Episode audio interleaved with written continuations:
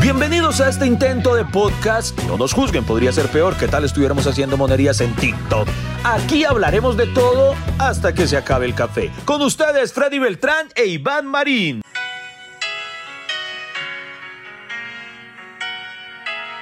Ay no, Iván, ¿qué es lo que está sonando? Por Dios.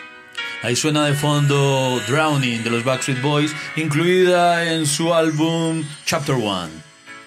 Don't pretend you're sorry. Ay, bueno, bienvenidos. Este es el nuevo podcast, eh, nuestra nueva propuesta junto a Iván Marín que se llama Hasta que se acabe el café. Como ustedes ya se habrán dado cuenta, eh, Iván Marín insistió por este tema, eh, por su experiencia que tuvo en el concierto, en la gira ADN de los Backstreet Boys que llegó a Bogotá. Eh, fabuloso que haya llegado a Bogotá. eh, ¿qué Por sería? primera vez, por primera vez en la vida. por primera vez en Colombia y obviamente estuvieron tu- tuvieron dos noches exitosas en el Movistar Arena en la ciudad de Bogotá y más o menos unas 28 mil niñas y Iván Marín estuvieron, estuvieron presentes e- e- en ese concierto. No, no, habíamos como unos ocho, ocho heterosexuales, creo yo.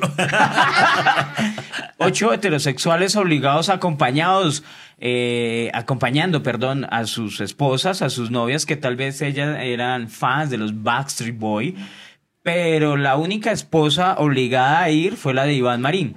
Era lo Sí. raro, no, ella no era la fanática de los Sí, no, Backstreet no. Boy, sino era Iván Marín. Sí, sí, sí.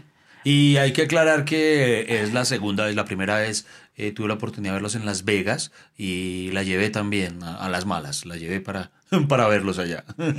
Los comediantes de la noche, se podía decir que también era como una boy band, ¿no? Eh, sí, éramos la boy band de la comedia en su momento. Los Backstreet Boy, eh, una boy band que fue fundada el 20 de abril de 1993 por R.G. McLean, Hobbit eh, Dorwan, Te suena divino, Freddy, te suena. Brian Li- Littrell, Nick Carter y Kevin Richardson. Kevin Richardson. Llevo, llevo tantos años de seguirlos y es la primera vez que, es, que es la primera vez que escucho que los pronuncian así de mal. AG es uno solo. AJ, AJ, eso es uno solo. sí, no son dos. AJ, Ah. AJ es uno, AJ es uno. se, llama, se llama Alexander James McLean, entonces le dicen AJ por sus iniciales. AJ. AJ Jo- McLean, Jo- AJ Ah, entonces sí que Iván ya le tiene confianza. Es Ya, AJ. Por, por supuesto. Hobby. Eh, Howie se dice. Howie. Howie. Howie. Howie. Durogue. Duro. Ok. Ok. Brian. Littrell. Ok. Nick. Carter. Muy bien. ¿Y Kevin? Richardson. Está bien. ¡Que gané! ¡Que gané! ¿Cuándo saltaron a la fama los Backstreet Boys, Iván? Eh, a la fama, a la fama, eh, yo creo que eh, ellos empezaron a sonar primero en Europa, ¿sabía? Ellos primero se hicieron famosos en Europa antes que en Estados Unidos. Sí. Eh, con Get Down, con la de We got it going, no, esa es otra. Con Quit Playing Games. Entonces, no sé, yo promedio que más o menos tal vez hacia el 96, le calculo yo. Sí, señor, en el año 96 los Backstreet Boys, eh, pues, ¿cómo decirlo? Fue es su gran momento, ¿no? Ellos Eh, habían empezado en 1993, como lo había dicho antes, y en 1996, tres años después, su éxito. La primera, o sea, esos primeros tres años fueron de pedalearle, de comer miércoles, de todo eso, y, y ya le pegaron después. Su álbum más exitoso fue Millennium. Millennium, Millennium.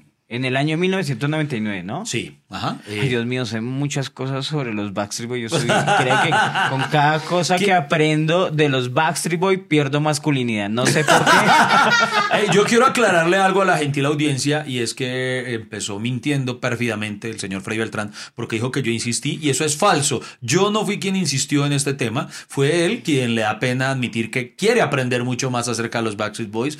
Eh, por favor, Freddy, no es nada malo en admitir que usted en el fondo le gustan sus coreografías. No, no, la verdad fue puro morbo porque los que somos seguidores de Iván Marín vimos sus stories y, y- y- y lo veíamos allá haciendo fila, estuvo en el Meet and Greet. Meet and greet, sí, señor. ¿Y eso de qué se trata? Eh, entrar a conocerlos en persona y tomarse una foto con ellos. Los conoció. Eh, sí, señor, por, por fin, después de tanto tiempo, eh, face to face. O Los sea, tuve. usted les dio la mano, les dijo, No, ¿sabe hola, que esa- esa es la hola, parte- Kevin, hola, AG. AJ, AJ. AJ. ¿Sabe cuál es la parte triste? Y esto es en serio que eso sí, güey, madre, yo no sabía. Fue una mezcla de sentimientos. Yo estaba entre bravo y berraco al mismo tiempo porque no, no, no les podía dar la mano. Imagínense qué? que por el coronavirus eh, tienen una paranoia. Incluso antes de pasar donde ellos, Sí. tocaba desinfectarse las manos eh, con el desinfectante ese antibacterial que está usándose ahora y toda la vaina. Y prohibían que uno les estrechara la mano o les diera un abrazo, alguna cosa. No se podía. Oye, yo no sabía que eso se podía hacer. Yo anoche tuve un show y, y, pues lo Y usted sí máximo... tocó gente. No, yo, yo siempre saludo a los de VIP. Eso sí, ayer llevé un gel. y me limpié la mano, pero no, pero eso es decirle a la gente, eh, no los toquen, No sé. pero puedo mirarlos. Sí, sí, los puede mirar a los Les ojos, dijo- fijamente. Hello, hello, hello. yes, yes. I'm your fan, I'm your ¿Qué fan. dijo? ¿Qué dijo? Eh, les dije que, que yo era su fanático desde la adolescencia. eh, que los admiraba mucho, que estaba muy feliz de que estuvieran en Colombia. Y básicamente ahí los de seguridad me empezaron a acosar para que me tomara la foto rápido. Fue muy rápido eso. Creo que fueron los, los 20 segundos más caros de mi vida. ¿Vale mucho el Mucho, sí, para, greet? sí, para qué voy a negarlo, pero sí, sí es costosito. Pero sí, porque yo vi su foto, Iván. Y, y parece que fueran unos muñecos de cera. No, Son así de divinos en la sí, vida son- real. Sí, son muy lindos en persona, son muy lindos. y sí, no, no, no, no son, porque hay gente por ahí que dice, ay, esos sí, muñecos de cera de- del Madame Tussauds. Y no. Le digo la verdad, sí, eso parecía ¿Sí? pura foto de Madame Tussauds. no, no, no, pero es que esta ni siquiera lo abrazaron, Iván. No, porque no, porque no to- sí, Exacto, porque no, no, no porque ellos no sean humildes y no estén dispuestos, sino porque no se los permitían por eso, porque eh, es eso el coronavirus. Imagínense esa paranoia, me, hasta me afectó mi foto con los Backstreet Boys, carajo. ¿Sabe cuál fue mi primer meet and greet? ¿Cuál? Con Piero. ¿Qué día? Ah, qué bien. Yo hace en el año, oh, hace unos años, uno compraba unos libros de Piero y le dan la oportunidad de que él los firmara. Entonces hicimos la fila con mi amigo y uno entraba y el man estaba sentado en un escritorio para firmar los, los libros. Y yo entré y me quedé paralizado. Yo lo admiraba muchísimo a Piero. Sí. Y el man, ¿qué te pasa, loco? Vení, dame un abrazo, vení, loco, ¿cómo estás? Y el man sí me habló, me dio la mano, me firmó el libro, me escribió toda la paz para Freddy. Tan bonita la época sin coronavirus, ¿no? Eso sí. Es el maldito coronavirus. Por eso quiero aclarar que no fueron ellos. Y fue- tengo, lo- tengo ahí mi libro firmado de Piero, amo Ah, a Piero. Vea, qué chévere, qué chévere. Bueno, ¿cuál es su canción favorita de los Backstreet Boy? Con la que dimos apertura a este podcast el día de hoy, eh, con Drowning. Drowning. Bueno, ¿cuántos álbumes tiene los Backstreet Boy? Uy, espere, Backstreet Boy, Backstreet Back, Millennium, eh, después vino... ¡Ay, no se burle! No se burle. Para la, Black and para Blue, la- Chapter la- 1, para la gente que, que nos está eh, escuchando, les voy a escribir Us, esa eh, escena. Iván Marín en ese momento Nueve. estaba apelando a su memoria. Yo pensé que iba a empezar a mirar en el celular, Ah, a no, sí. buscar. Y ese desgraciado sabe cuántos álbumes tiene los Backstreet Boy. Eh, sí, sí, me da culpa, sí, sí. Son nueve, son nueve álbumes de estudio. ¿Cuál, cree que es el secreto para que ellos eh, todavía duren? La amistad, la amistad, hablando muy en serio, ¿me puedo poner serio momento? Sí. Eh, pues bueno, la música de ellos me parece bacán y todo, pero con el tiempo yo aprendí a admirar, a respetar algo de ellos y es la amistad. O sea, de verdad hay un código de amistad muy bonito entre ellos, porque eh, en muchas bandas, no, no es una generalidad obviamente, pero muchas bandas, y me refiero a cualquier género, eh, cuando se llega a la fama, en esto del arte eh, es muy difícil controlar el tema de egos, trabajar en grupos es muy jodido. Y, y ellos han atravesado muchas situaciones difíciles, algunos de adicción, otros de eh, uno lo, lo operaron del corazón, o sea, casi se muere En toda familia siempre hay un drogadicto, Iván. Sí, sí, siempre. Entonces, no, la verdad, algo que me parece muy bacano es eso, porque ellos saben, a, a ver, sin mirar ahí, sin mirar, sin mirar, ¿cuántos ¿Qué? años tienen juntos los Backstreet Boys? Desde el año 93, Sí, entonces di- digamos en el 2003, 10. Ah, bueno, 26, nada, Ah, 20 26 26, años. años juntos eh, y, y eso es solamente producto de una gran amistad y eso es algo que va a sonar tonto, cursi, eh, envidio, porque yo siempre, a mí me gusta muchísimo trabajar en equipo. Sí. Y, y siempre me habría gustado a lo largo de mi larga ya carrera también. eh, he establecido varios grupos con los que en su momento trabajamos chévere. Pero siempre han sido esos ciclos que después se cierran y después llegan otros. A mí me hubiera gustado poder tener alguien así que, como en el caso de ellos, pudiera decir que estos, han sido, estos tipos han sido mi familia toda mi vida profesional. Entonces, eso es algo que me parece muy bacano de ellos. No se mueva, ya seguimos hablando. Aquí estaremos hasta que se acabe el café. Bueno, los Backstreet Boy, eh, no siempre, yo creo que en esos 26 años eh, no solamente es felicidad, no solamente es alegría, las amistades también tienen conflicto. Claro, por supuesto. Ellos también tienen su historia oculta. Eh, sí, claro, por supuesto. Yo estoy... Por ejemplo, AJ, a quien menciona. Aquí, ¿cómo es que lo menciona? ¿Lo pronuncias? EJ, AJ. AJ, él tuvo problemas de, de drogadicción y alcoholismo. Y un momento en el que cuando ellos Y lo sabía que era él. No, nombre lo- lo- lo- lo- los problemas, Iván. ¿Los problemas de cada uno? Sí. Bueno. Solo eh, los problemas. Solo los problemas. El de AJ fue ese, el No, no, no, pero diga los problemas sin decir quién. Ah, ok, y usted dice quién tiene cara de Sí, ser. sí, sí. Ah, listo, bueno. Hay uno de ellos que durante seis años dejó el grupo.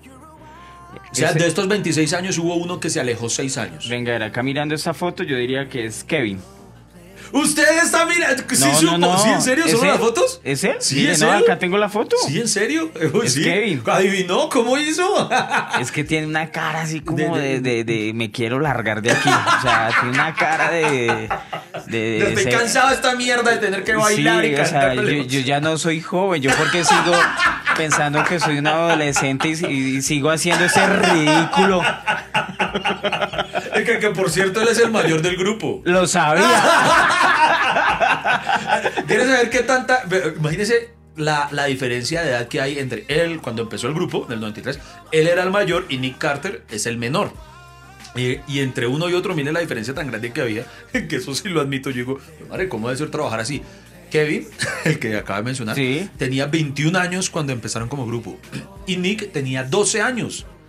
¿Cómo se empieza a trabajar y se tiene como socio a un mango? Usted ve 21 años, un gallanazo que ya toma cerveza. Y el otro de 12 años que aún no tiene ni la cédula. Ah, no. No, no, no. Y, y eso, eh, en cierta medida, eh, pues bien por los niños, porque es, es un grupo dirigido por- para adolescentes. Sí, sí, sí, sí. Y usted crece y sigue haciendo lo mismo. Pensemos en Kevin. Bueno, venga, venga, pero. Ayudémosle a Kevin. Ayudémosle para la Kevin. ¿Cuál es el otro problema? Iván? otro problema. no. Uno de ellos eh, lo tuvieron que operar del corazón. Eh, tenía problemas cardíacos. Entonces, un tiempo tuvieron que parar porque a él le hicieron una cirugía corazón abierto. Corazón abierto. Sí. Eh, la persona que está hablando usted es, Y donde adivine, de verdad, ya me da algo de miedo con usted. es- eh, obviamente es Brian. Usted está mirando las No. notas. Es imposible que solo con las fotos. gi- Gire la pantalla. Gire la pantalla que quiero ver que. Ahí. Está la foto. Ay, pucha, está mirando solo por. Pues sí. Es Está- Brian, sí, ¿sí? es Brian. Sí, Brian, en efecto. ¿Cómo su- ¿Sí? Sí, sí. Es El- que ese nombre tiene Brian. Todos los Brian eh, les han dado de- chus o roba o tienen problemas de de- corazón. Aquí el problema es que los Brian no tienen corazón. Aquí, pero, uy, me atracó el Brian. Oiga, sí, pero ya, ya, ya me da miedo. ya. Siguiente problema. Bueno, otro problema. Bueno, entonces eh, ya, eh, ya identificado a tres, solo le quedan dos candidatos. Porque ya sabemos que ya, ya le spoilería que ella es el de la adicción. Entonces. Ah, verdad, sí, el drogadito Sí, es no, AJ. eh, AJ. Era, era, AJ. era, lo superó. Uy, Eh, sí. Ellos lo recluyeron en un centro No, de, miren e- esa nariz. nariz de periquero. Qué. AJ. Bueno. Bueno, queda eh, eh, Howie, y- Howie Howie y Nick. y Nick. Bueno, a ver, eh, le digo el problema y y usted adivina quién. Uno de ellos eh, tuvo que, o sea, rompió lazos familiares porque su familia lo estaba robando prácticamente. Ok. Estaba explotándolo económicamente. Bueno, ¿ustedes qué piensan? ¿Es Nick ¿O es Howie? o es Howie? ¿Quién será? ¿Quién será el que el papá se estaba aprovechando En de él? este ¿La mamá también? Sí, la mamá también. La mamá se está aprovechando de Sí, él. sí. Y, y, y incluso, para este nivel, para que le doy más pistas, en la actualidad Sí. eh, tiene, no sé si se le puede llamar como una caución con el hermano. O sea, el hermano sí siguió, es decir, el hermano él es periquero y, y, y alguien, mejor dicho, problemático, le tuvo que poner una caución para que no se le acerque a él ni a su esposa. Ah, cosa heavy, heavy. ¿Quién, Eh. ¿Quién cree? ¿Quién cree? Yo creo que es Nick. ¡Maldita sea! ¡Freddy es brujo! Ya no, ya me da miedo este tipo. Ya me da miedo. ¿Cómo Barracas lo supo? ¿En serio? ¿Por- ¿Quién no se puede aprovechar de alguien llamado Nick? Porque es el monito del grupo, entonces eso. Sí. A Los monos son explotables, hay que recordar que el hijo de Matías, el hijo de Matías, Matías, el hijo de Freddy es mono, o sea que a, a Matías también lo van a explotar. O sea, Matías lo sé, eh, ya lo está explotando, ya. ya. Eh, Matías es el Nick Carter de esta generación. Cuando sea famoso, él va a decir, no, me tocó dejar de hablar con mi papá porque me explotaba.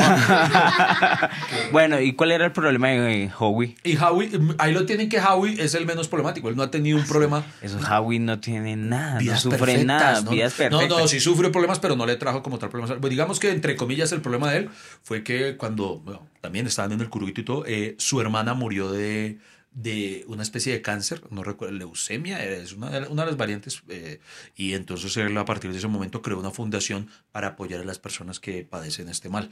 Pero digamos que ese es como su problema, entre comillas.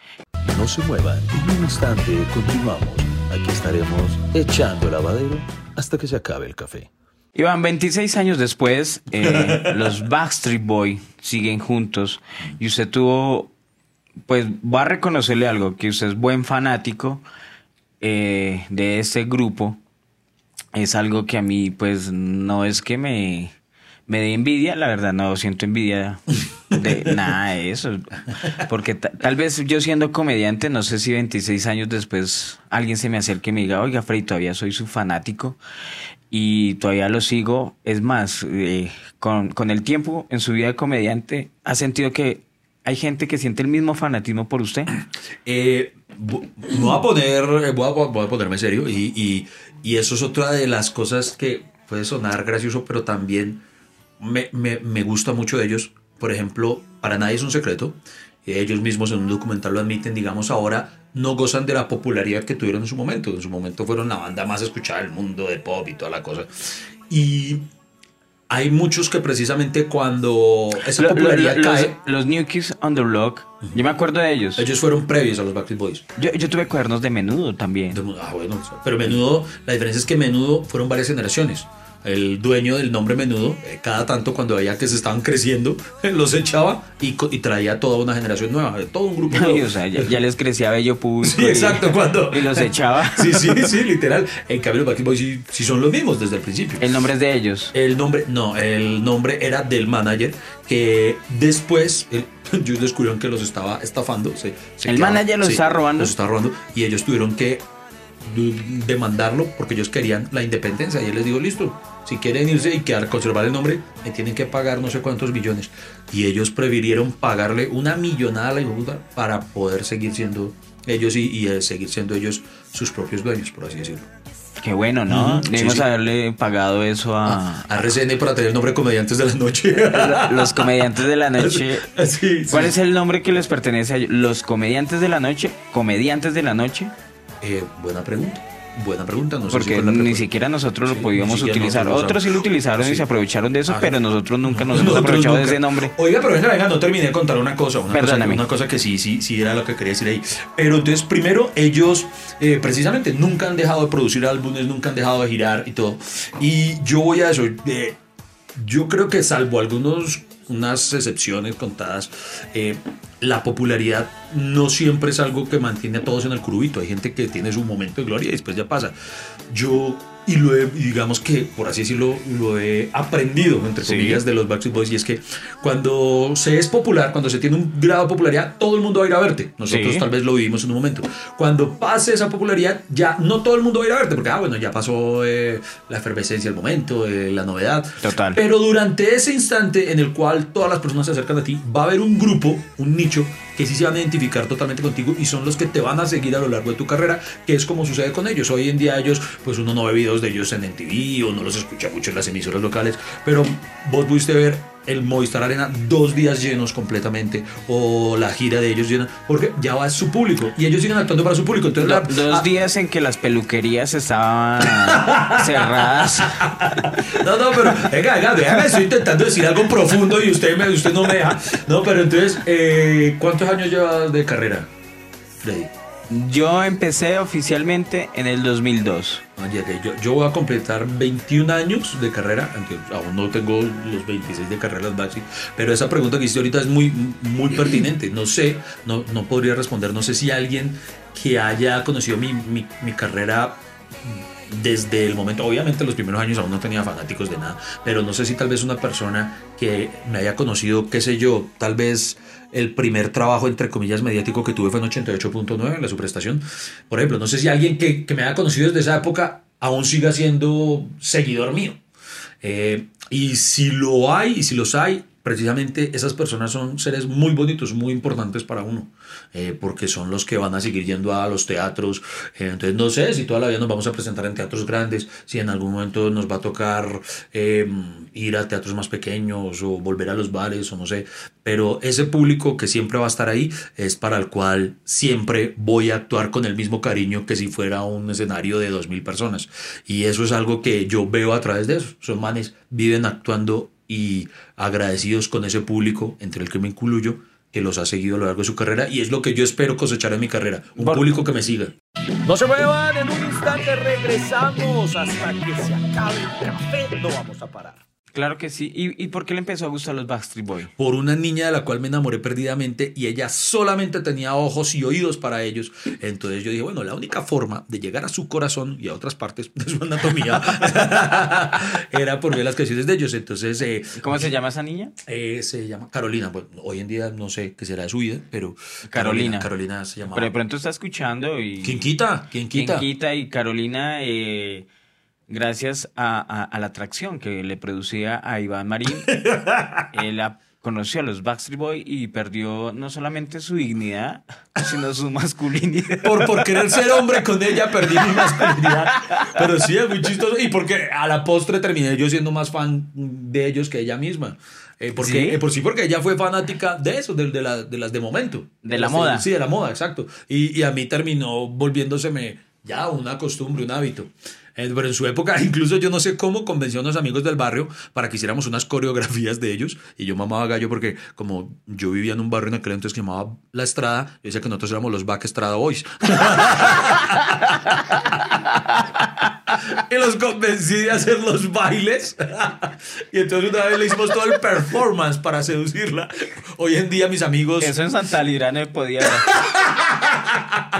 Yo, mis perros, vamos a hacer una coreografía de los Backstreet Boys.